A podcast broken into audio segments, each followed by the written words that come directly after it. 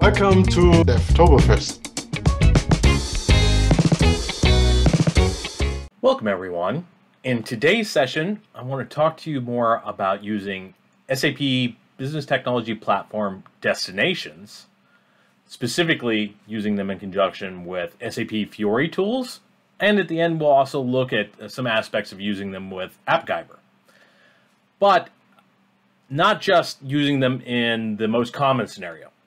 Uh, the most common scenario being the destination connects you between uh, uh, a sub account in the same region as the as the target of what you're wanting to connect to.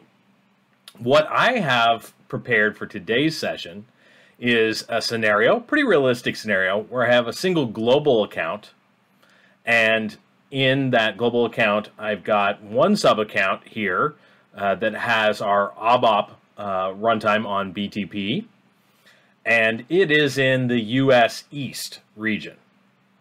Now we're going to want to connect to that from the Business Application Studio and AppGyver that are running in different regions. Specifically, uh, we're going to go over here. Um, I'm just going to use this landscape portal sub account which is set up in Europe, Frankfurt. Now, I'll show you what it looks like to connect from the same sub account, and everything works pretty seamlessly out uh, right out of the gate. Um, but then I'll show you what happens when you try to connect cross uh, region like this between two different sub accounts, uh, the errors that you get, and then the special configuration that you have to do to make it all work. All right, we're going to start with the simplest scenario, which is the SAP Business Application Studio is running in the same sub-account as my ABAP Steampunk instance. So I'll just go ahead and launch the Business Application Studio.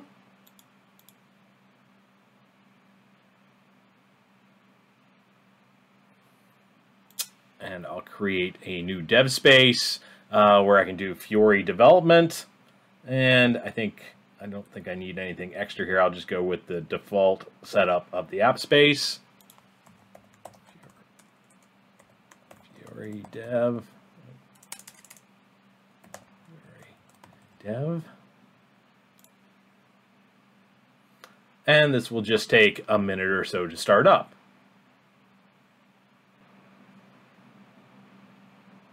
There, now that our workspace is running, I'll go ahead and load it up.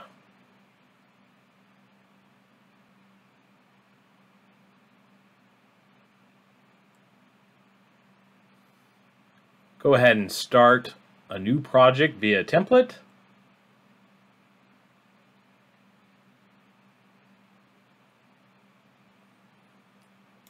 create a Fiori application. Just go ahead and say Fiori elements. And this is where we can say that we want to connect to a system. And actually, we see some existing destinations, or you can just choose, because we're in the same sub-account directly, we can say ABAP environment on SAP Business Technology Platform. Oh, and I did not do a CF login. Let's just go back a step, and let's first log in.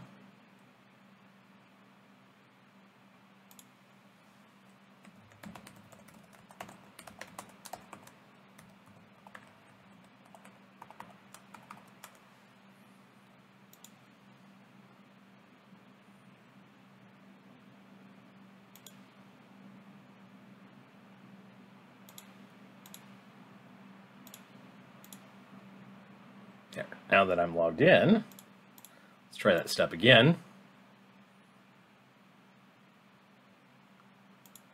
Now we're able to connect to our ABAP system.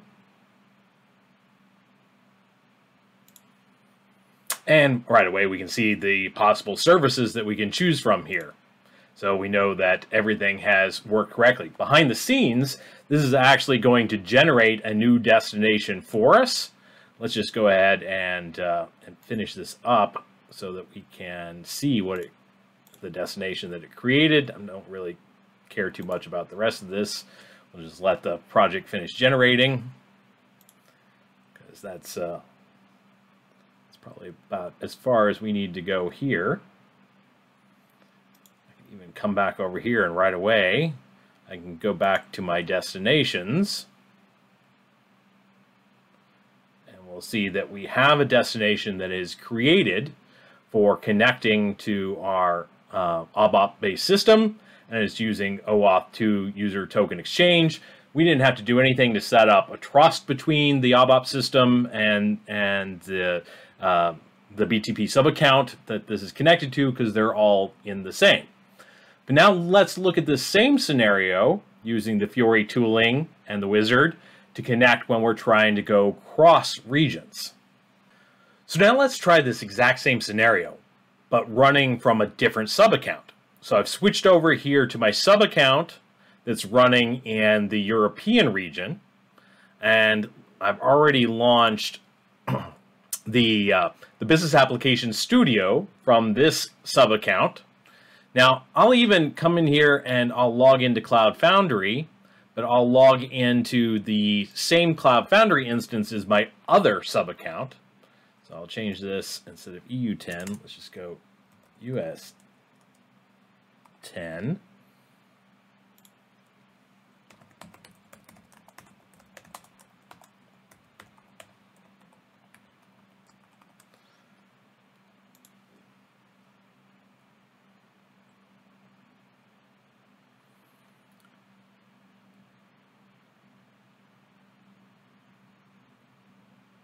We'll connect to the same org and space that we did before.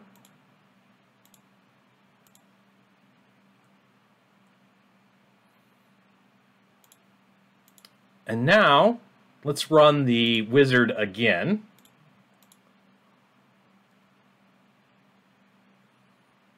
Create a Fiori application.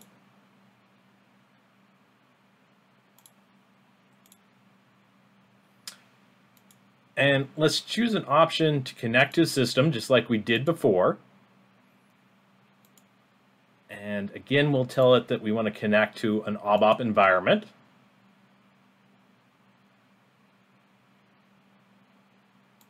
And we'll get the same ABAP environment option. But now when we try to use that, we get this error message that there are no services available the destination destination seems to be misconfigured. Now you might think, oh, I've done something wrong if you had gotten this error initially. These were the exact same steps that we used when we were in the same sub account with the Business Application Studio and the ABAP instance. More importantly, we were in the same region with, with the same sub account. As soon as we move cross regions into different sub accounts or even different global accounts, there's no longer a trust established between the, the two environments. So we can't use the automatic connectivity here. Nor if we were to set up a destination manually, can we set it up the same way like the one that we had seen before with the OAuth configuration. There's different configuration steps to create the type of destination that we're going to need for this to work. Now, this error message is not great. You can come here and run the Fiori environmental check and have it, for instance, um, uh, run against uh, a destination that you created manually and then view the results, that could perhaps give you a little bit more information. I already know what my problem is. I, uh, you know, after doing quite a bit of research, I know what my problem is that uh, I can't connect across region. And what you're seeing here, the two successful ones, are the two that I've set up correctly now. But let's go back out and see how to set up destinations correctly to work cross-region. Now let's look at this destination that I set up specifically to work in this scenario. Uh, so I'm over here in my uh, European region sub-account, so it's not directly connected to the Steampunk instance, because remember that was over in the US region. So I needed to, first of all, I had to manually put in the URL, which is easy enough to get from the settings of the other uh, from the other sub account. But the major difference here, if you were to compare this side by side with the one that was generated for us earlier by the Business Application Studio tooling, and the one that we have to use in order to cross over regions is that one was using an authentication of OAuth 2. But here we have to use a SAML assertion in order for the security to work cross region and still have the uh, uh, the ability to do pass-through authentication uh, to, to have principal propagation. So I changed the authentication type to SAML assertion. That means you also have to fill in this uh, authorization context class reference. Now I didn't just know this, I had to go to the documentation where um, and I can put a link to that uh, in the description of this video. Um, but basically, you have to supply this value um, Oasis names TC SAML 2.0 previous session. Um, yeah, without the documentation, I would have no way to, to know to do that. But once once you set that up, then your SAML is configured. And the only other thing that I did differently about this destination is you also must fill in this name ID format. Now this is what helps with the principal propagation. You're basically telling it where to go find the, the primary username in the SAML fields. And what we're telling it here is look for email address with a capital A.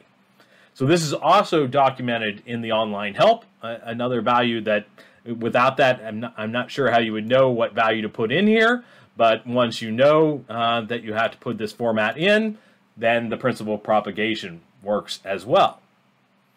So I've got a destination that's configured very differently, but pretty much ready to use. But actually, if I went and used this destination right away, I would get not authorized because the ABAP system, this, this is good configuration to connect to the ABAP system, but the ABAP system itself doesn't trust calls from this other uh, BTP region. So what we have to do is we have to download the certificate. So we click the download trust button to bring down the certificate of this other sub account. Then we have to switch over to the ABAP system. So let me go back over to my uh, other sub account and go back into the steampunk sub account. Go. And I'll go ahead and launch into the ABAP system. There's some administrative tools here that we would get on the ABAP instance. So you can just click on the link of the instance from the BTP cockpit and that will load those administration tools. And from the tools here for my ABAP system, I'm just going to search here for maintain a communication system. And this is how we're going to set up that other BTP sub account uh, for access and actually, I already have this set up here. I've just created sub-account landscape. And if you have a look at it, you can see you do have to put in the host name of the other sub-account. But the most important thing to do is come here to this section and upload the trust configuration that we just downloaded from the BTP cockpit and that will set up the certificate and trust information for SAML. So now the ABAP system will trust requests that come from that other sub-account. With that all configured, you know, once you've set up your destination and then you've uh, set up the communication system on the ABAP side, uploaded the trust, we can return to the uh, to the Business Application Studio and let me just uh, let me just switch which Cloud Foundry I'm pointing to here.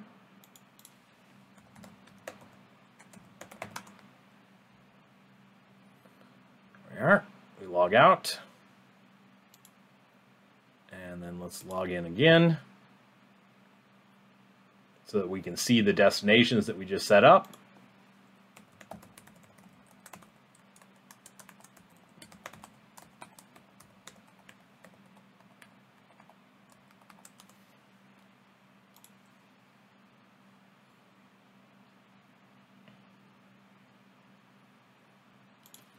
We'll connect to this sub account where we set up the destinations that's in EU. And let's start the wizard again.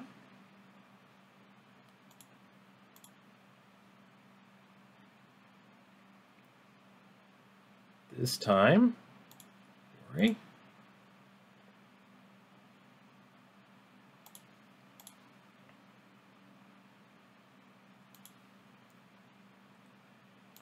We'll still say connect to a system, but now we'll see our destination that we created. And this time, the connection from the Fiori tools will all work correctly because we have the destination configured with SAML2 and we're able to connect to the service. There we are. One more little trick, if you will, that I want to show you here is this same approach also works for AppGyver going cross uh, region as well. You have the same sort of uh, setup and requirements to connect to the ABAP system. Uh, but all I've done here is I've made a copy of my destination, the one that I had set up that worked in the Business Application Studio. I had to make a copy of it because AppGyver requires just slightly different configuration. And, and actually everything about the SAML assertion, the name format, the auth context, class reference, that's all the same. So the, the actual security setup is, is exactly the same. The only thing that I need for AppGyver to use this is I need this AppGyver enabled true and is catalog true to be added to the destination. So that's why I made a second, uh, you know, that's why I made a copy of the destination so that I can add these two additional parameters uh, so that now this destination would be usable by AppGyver. So once again, from the European region, I'm going to, that's where I'm going to run my AppGyver environment, and I'm going to connect remotely to the US region and an ABAP system running there. So let's just go ahead and launch AppGyver here from the uh, BTP cockpit. And let's just say create a new AppGyver project.